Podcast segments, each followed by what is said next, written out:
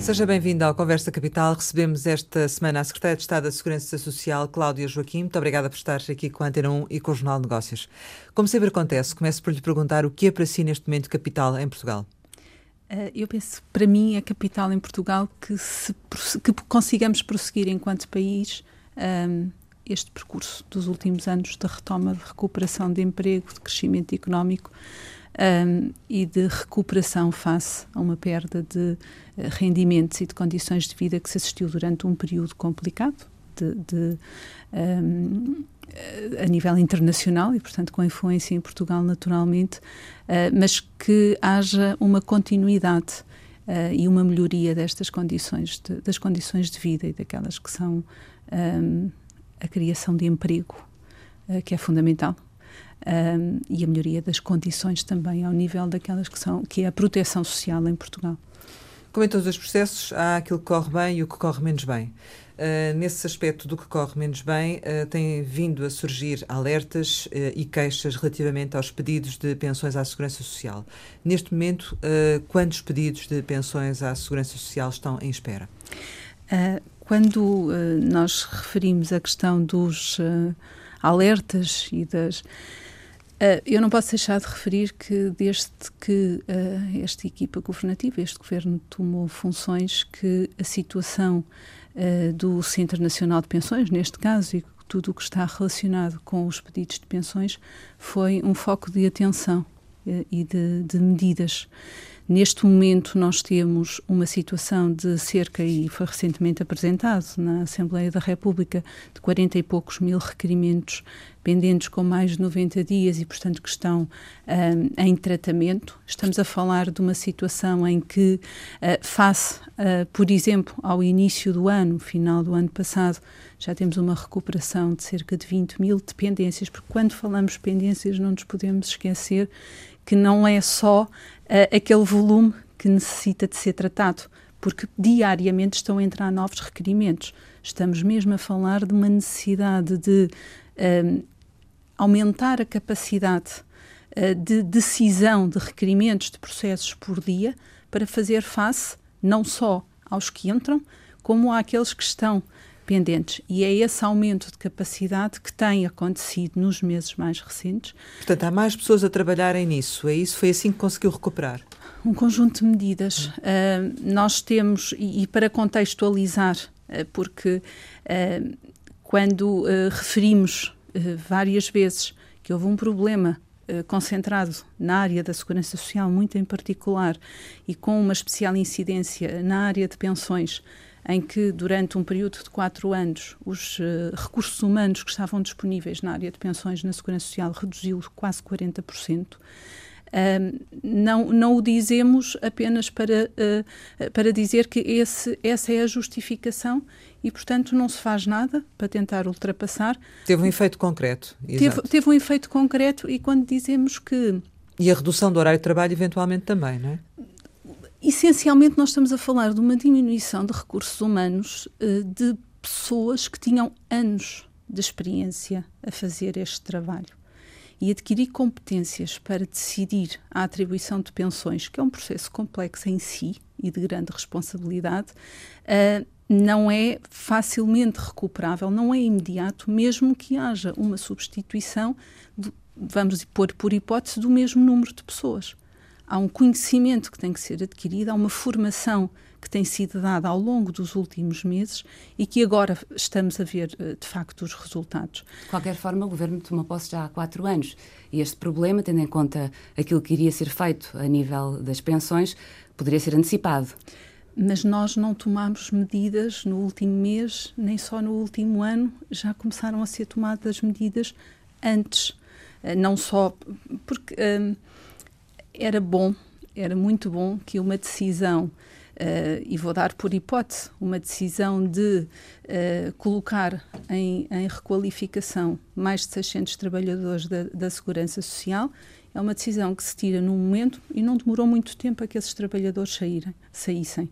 Uma decisão que foi tomada em 2011, em que foi dito não há mais concursos internos na área da segurança social neste Ministério, portanto, nem sequer recursos internos da administração vêm mais para este Ministério, é uma assinatura num despacho. uma decisão de abrir um procedimento concursal para entrarem novos trabalhadores, de abrirem concursos internos que permanentemente, desde há quase dois anos, têm estado abertos no Instituto da Segurança Social, em que sistematicamente o concurso abre, os candidatos são colocados, é esgotada a reserva de recrutamento, abre imediatamente um novo concurso.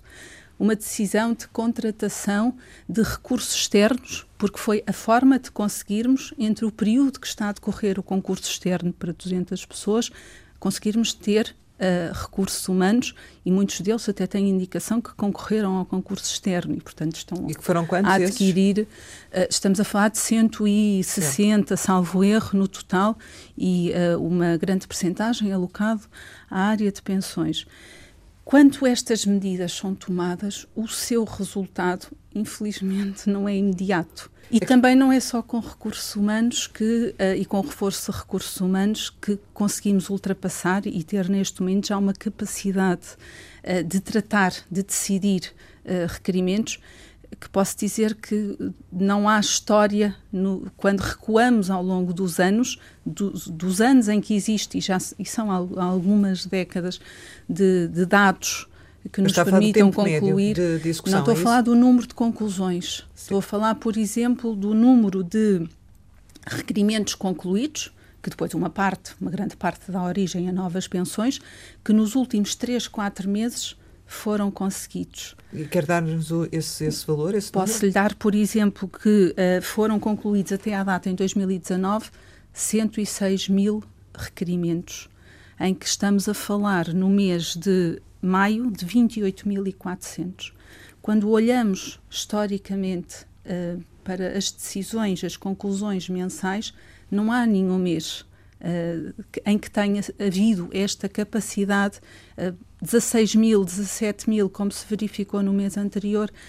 Portanto, isto significa o quê? Significa que. Uh, Estão a fazer mais, mas o problema subsiste, não é? Porque o problema está a é? diminuir. É? Nós estamos neste momento com uma capacidade de conclusão superior aos requerimentos entrados. E é isso que permite uma diminuição de 60 mil requerimentos para 40 mil em três meses, quatro meses. Mas vai fazer mais alguma coisa para ultrapassar estes atrasos, independentemente de estar já a atingir esse ritmo, é suficiente para daqui a quanto tempo ter este, este problema resolvido? Eu posso dizer que nós temos estado a trabalhar em duas vertentes, de forma muito intensa. Na vertente da situação uh, dos requerimentos pendentes, e estamos a falar também de uma situação em que Uh, no ano de 2018, por exemplo, entraram mais requerimentos, mais 50 mil requerimentos de pensões do que tinham entrado em 2014. E, portanto, naturalmente, se tivemos durante um número de anos significativo uma diminuição de recursos humanos, que foi acompanhada por uma diminuição de requerimentos entrados, é natural que nesses anos não se sentisse a falta dos recursos humanos. Mas Essas decisões de diminuição de recursos humanos foram tomadas no seguinte contexto: num contexto em que foram suspensas as, uh, a possibilidade de requerimento de pensões antecipadas uh, e num contexto em que aumentou a idade, nomeadamente em 2014, a, a idade de, de legal de acesso à pensão. Portanto, estávamos a falar de um contexto em que seguramente se sabia, não era possível não se saber, que o número de requerimentos de pensões que estavam a entrar naqueles anos era inferior ao normal. Porque certo. estavam a ser tomadas medidas para que esses requerimentos fossem, fossem inferiores ao normal. O que é que quer que e, aconteça portanto, agora, Sr. Secretário? Naturalmente que agora, eh, e durante, como dizia, este trabalho em duas frentes, tem sido um conjunto de medidas significativo que não tem sido só reforço de recursos humanos, tem sido desenvolvimentos informáticos no sistema de informação para permitir que alguns processos que eram até agora manuais o deixem de ser e também os desenvolvimentos informáticos demoram meses a ser desenvolvidos. Um, estamos a falar, por exemplo, da criação de polos do Centro Nacional de Pensões em diversos distritos do país especializados em determinadas áreas dentro, de, dentro das pensões, também porque uh, percebemos que um, era possível recrutar recursos humanos internos na administração pública com muito mais celeridade fora de Lisboa. Mas quando é que vai conseguir alcançar os três meses de espera para a obtenção deste pedido? O nosso objetivo é manter este ritmo e, se possível, reforçá-lo, porque continuam a ser desenvolvidos um, nos sistemas de informação novas funcionalidades com este objetivo, porque continuamos a manter o recrutamento interno, uh, porque uh, se espera que o recrutamento externo e, e, que as provas já foram realizadas também possa ser concretizado. Continuar uh, esse, rit a esse ritmo, meses. quanto tempo é que precisa? Provavelmente mais quatro meses, três meses, cinco meses, porque depende do ritmo de entrada também. E, portanto, a nossa expectativa é que consigamos, em simultâneo, ir aumentando a capacidade de conclusão, porque também os recursos humanos estão a adquirir competências e, portanto, cada vez com uh, uma maior, um maior conhecimento e uma maior capacidade de decisão, e, por outro lado, também porque estão, continuam a decorrer um conjunto de medidas ao nível dos sistemas de informação, o parque informático. Na Segurança Social, durante anos, não houve renovação de parque informático. Uh, pode parecer muito básico, mas computadores lentos tornam a decisão dos processos mais lenta. Estes atrasos que criam vários problemas. Um dos problemas é que, por vezes, dependendo das situações, as pessoas ficam durante um alargado período de tempo sem, sem qualquer rendimento. E há um segundo problema, que é depois, quando as pensões são pagas, como são pagas com retroativos, como é pago um valor muito elevado só de uma vez, existe uma penalização do pensionista através daquilo que é retido a nível do IRS. Isto faz algum sentido? Foi aprovado já esta semana na Assembleia da República uma alteração ao Código do IRS que visa exatamente solucionar essa questão e uma das normas permite que possa uh, retroagir ou ter efeitos a rendimentos de pensões pagos uh, por relação aos últimos cinco anos. Como é que vão ser taxados esses rendimentos? Imagina um pensionista que teve 10 meses à espera e de repente recebe o valor uh, total Por relação ao, ao, mês de referência daquele valor de, de pensão. Portanto, Ou vai seja, ser considerado o rendimento como se fosse de anos anteriores. Como se fosse do ano anterior e, portanto, há aqui duas alterações. Uma que tem a ver com a própria taxa um, que uh, é aplicável no ano, ou seja, a taxa não aumenta porque existe um pagamento uh, concentrado de rendimentos e também a possibilidade dessa, uh, dessas declarações retificativas que permitirão afetar a cada mês, a cada ano, o uh, rendimento de pensão correspondente.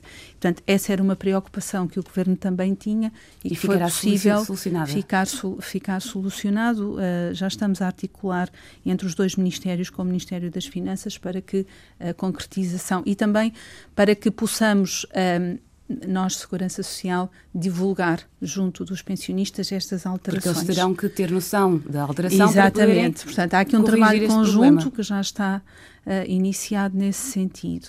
A outra questão, e, e que, que, referiu relativamente aos uh, pensionistas que ficam Uh, e essa é uma preocupação. Obviamente que esta situação nos preocupa. E aí já agora incluía também a questão dos imigrantes, uh, que, que, também têm esse problema e estando lá fora às vezes as dificuldades até são acrescidas, não é? No, nós temos uh, diversas situações, ou seja, quando olhamos para um requerimento de pensão, cada requerimento é uma situação diferente. A situação dos imigrantes implica um relacionamento com a congênere, com a segurança social do, do país ou dos países onde uh, o português possa ter estado imigrado e, portanto, implica a necessidade de transmissão de informação mútua para que a pensão seja mais célere e, portanto, isto é uh, uma dificuldade acrescida e por isso temos estado a desenvolver, uh, nomeadamente com Luxemburgo, com Alemanha, com França, com Suíça, contactos para que haja, uh, existam jornadas uh, em Portugal e nesses países para que as situações mais complicadas também possam ser sinalizadas, mas acima de tudo, todas as medidas que estão a ser tomadas internamente estão a ser aplicadas, quer às pensões uh, nacionais, quer às pensões internacionais. Uh, relativamente também à situação de, de, dos quem pensionistas, de quem está à espera. Uh, nós temos a percepção que, por exemplo, quem requer ao abrigo da pensão antecipada por desemprego de longa duração um, estará provavelmente numa situação que pode ser uh, mais complicada. Desde sempre é dada prioridade um tratamento prioritário às eh, pensões antecipadas por desemprego aí não se pode falar duração. tempos de espera, uh, aí os tempos de espera são diferentes, porque nós quando falamos deste tempo de espera é uma média, não é? Exatamente. Aliás, quando falamos em tempo de espera é uma média uhum. e, de facto, existem situações em que o tempo de espera pode ser superior, noutras o tempo de espera é muito inferior e isso depende de, um, de diversos fatores, nomeadamente a, a própria carreira contributiva. A, a Segurança Social, em 2018, processou mais de 50 milhões de pensões e prestações sociais. Uh, houve mais de 6,7 milhões de atendimentos presenciais e mais de 5,5 milhões de chamadas telefónicas. Portanto, Obviamente, e é uma preocupação, e tem sido uma preocupação, aliás, nas medidas que têm sido tomadas, conseguirmos que a Segurança Social dê resposta e dê resposta quando ela é necessária, porque é para isso que a Segurança Social serve. E por isso um, passarmos a ter a, a, linha telefónica que tinha sido descontinuada e quando foi descontinuada foram os recursos internos que estavam a decidir os processos de prestações e pensões que atendiam chamadas. É disto que estamos a falar. Portanto, foi necessário criar essa capacidade e ela foi criada em 2017 para conseguirmos a ter uma maior capacidade de resposta telefónica, porque eu recordo-me que até essa altura, de facto, as pessoas não conseguiam muitas vezes um contacto telefónico com a Segurança Social. E também reforçar aquelas que são as outras medidas. Por exemplo, na Segurança Social Direta, nós temos, um, tivemos em 2018 mais de 33 milhões de acessos à Segurança Social Direta. Isso também acontece porque na Segurança Social Direta passamos a ter muito mais funcionalidades. Há muito mais coisas que se podem fazer. As adesões à Segurança Social Direta também foram mais em termos gerais, em termos de, de, Quando de comparamos com 3 anos atrás, 4 anos atrás, estamos a falar se calhar de 12, 13 milhões de acessos comparado com 33 milhões. Nós tivemos até maio mais de 23 milhões de acessos de 2019. Portanto, estamos com... Uh, uma maior capacidade também nestes meios uh, alternativos. Uh, por exemplo, uma das medidas importantes e que foi uma das grandes apostas foi a, a, senha de acesso à segurança social na hora, porque isto tem um objetivo. Tem um objetivo que quem requer ou quem necessita de uma senha de acesso à segurança social não tenha que esperar os cinco dias úteis para receber a senha em casa e uh, se conseguirmos, uh, e já o estamos a fazer em algumas prestações sociais, como o abono de família, por exemplo, ou as prestações de parentalidade, que o requerimento possa ser feito na segurança social direta.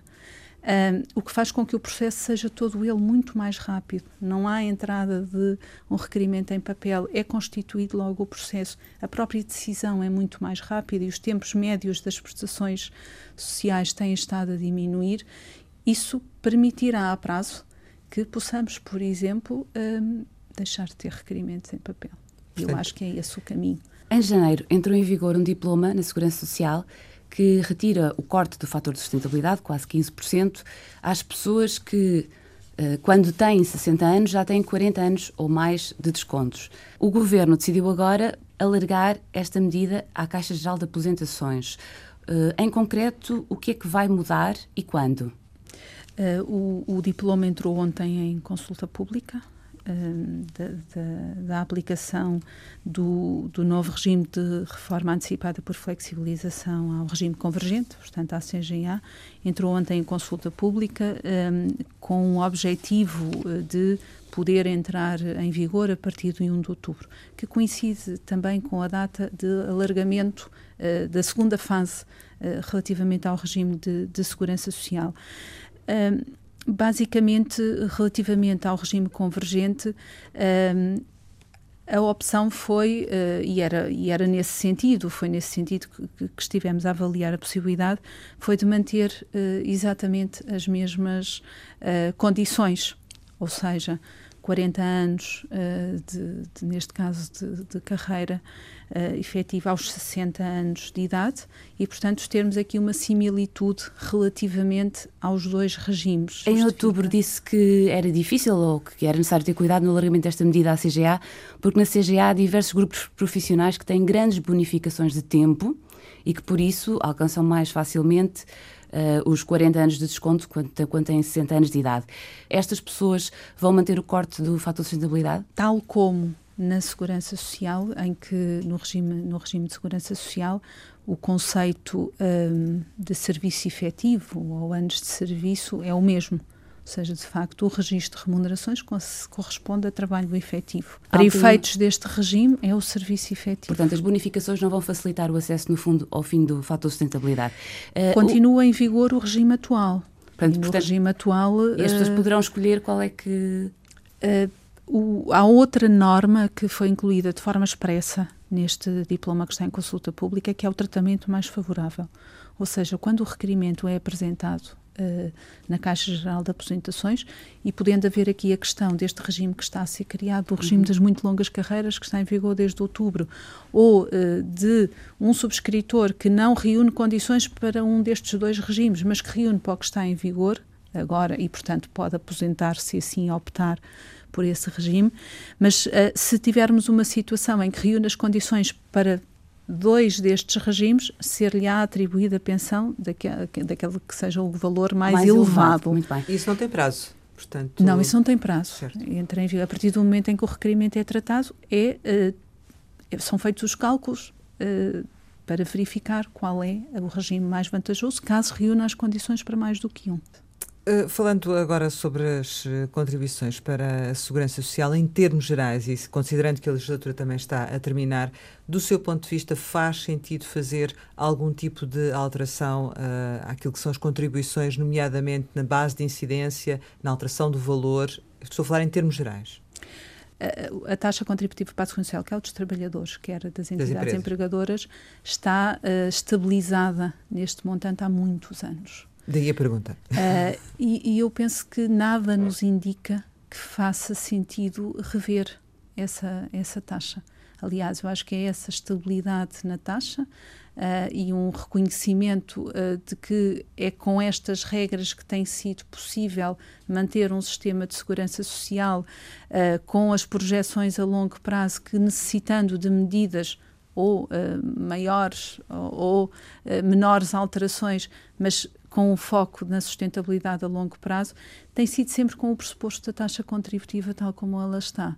Um, e uh, a taxa contributiva uh, ou as receitas contributivas da Segurança Social têm provavelmente o comportamento um, que mais que sinal mais rápido dá daquele que é o comportamento da economia mais rápido do que do, do uh, os impostos, do, do que uh, os impostos diretos ou indiretos. A receita de contribuições é um sinal muito claro que nos tem indicado ao longo deste período uh, permanentemente aquilo que tem sido, por exemplo, é um, o crescimento do, do emprego um, e é um sinal muito claro. Olharmos para as contribuições mensalmente e nós estamos neste momento com um, uma variação homóloga face ao ano passado, que já teve crescimentos de mais de 6% e mais de 5% nos dois anos anteriores, superior a 8,5%. E, portanto, isto é um comportamento uh, que é um sinal muito claro, não só daquilo que é a realidade em termos de mercado de trabalho e de massa salarial, uh, mas também é um sinal muito claro daquilo que é a capacidade para as empresas de cumprirem a sua obrigação contributiva. Eh, no, no, início do ano uh, entraram, foram alteradas as regras das contribuições dos recibos verdes. Pode-nos dizer qual foi até o momento a receita global arrecadada com este novo regime dos trabalhadores independentes?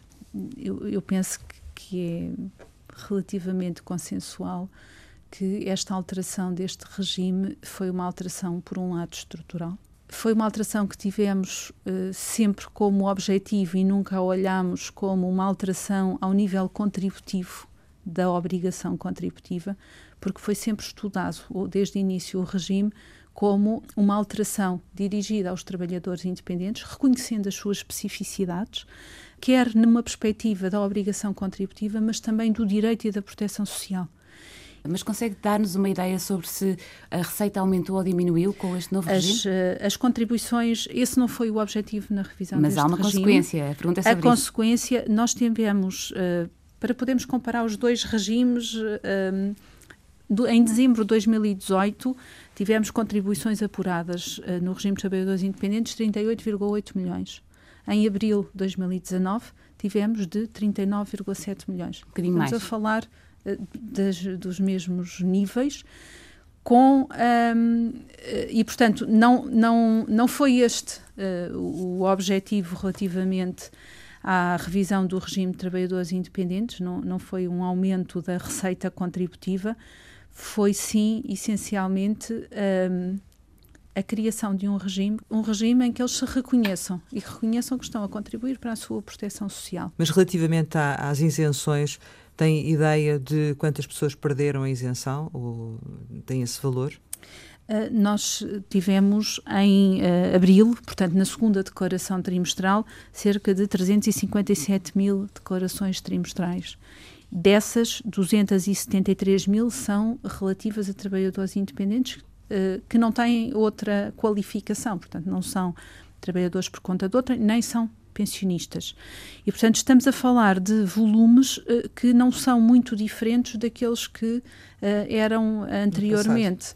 Exatamente. Portanto, o que eu acho é que houve aqui um movimento um, natural de adaptação a um novo regime eh, que possa até ter corrigido algumas situações em que o, o, a inscrição enquanto trabalhador independente do passado podia até não ser a configuração. Mas também há relatos de alguns adequada. erros, aparentemente erros. O sistema de informação faz estas validações de forma automática.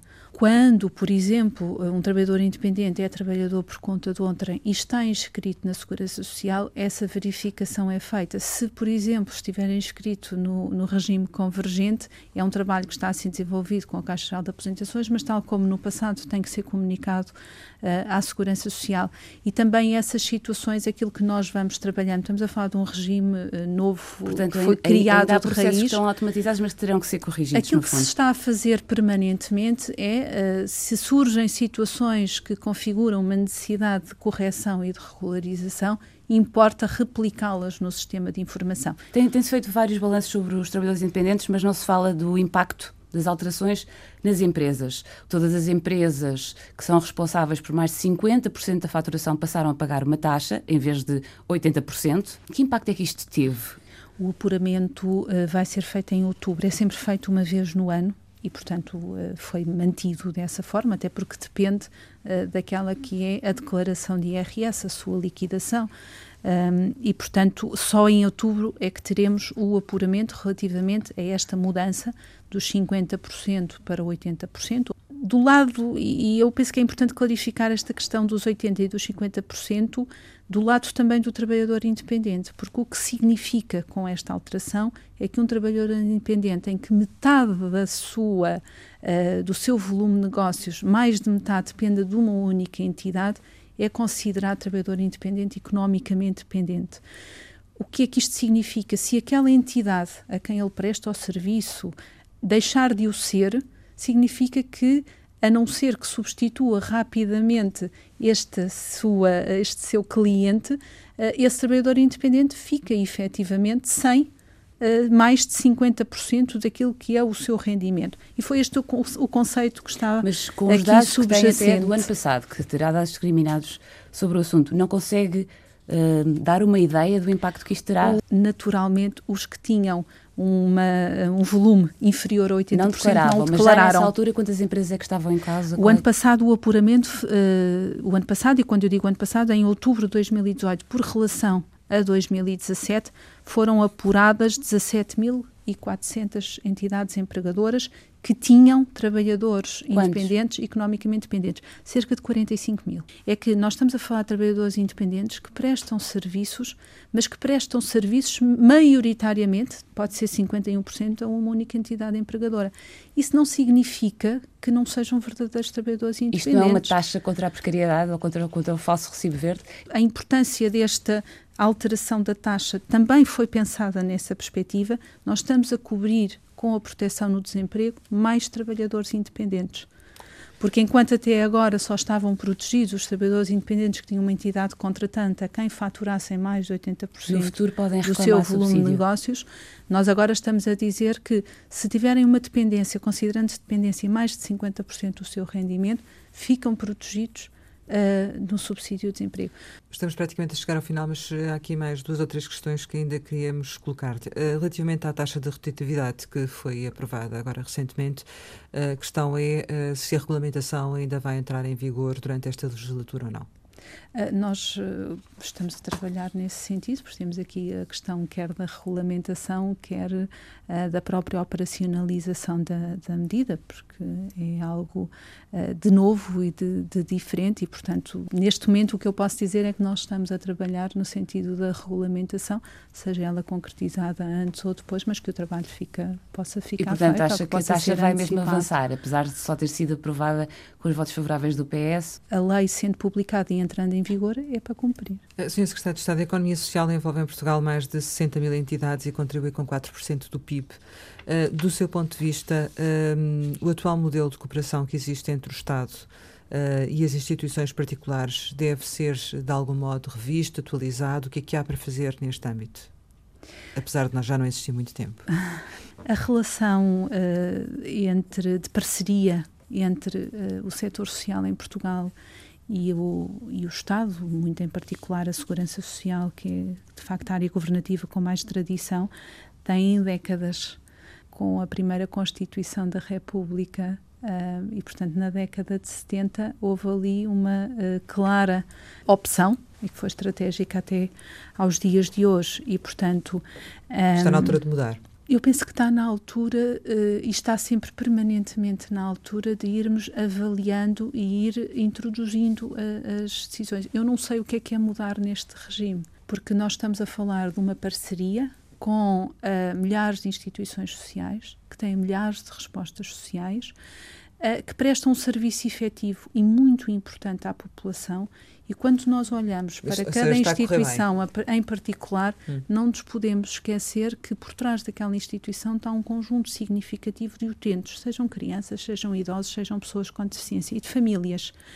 Uh, aquilo que é o principal objetivo, e eu penso que deve ser o que deve nortear a segurança social nesta, nesta relação com o terceiro setor, é uh, pensar acima de tudo e sempre nos utentes.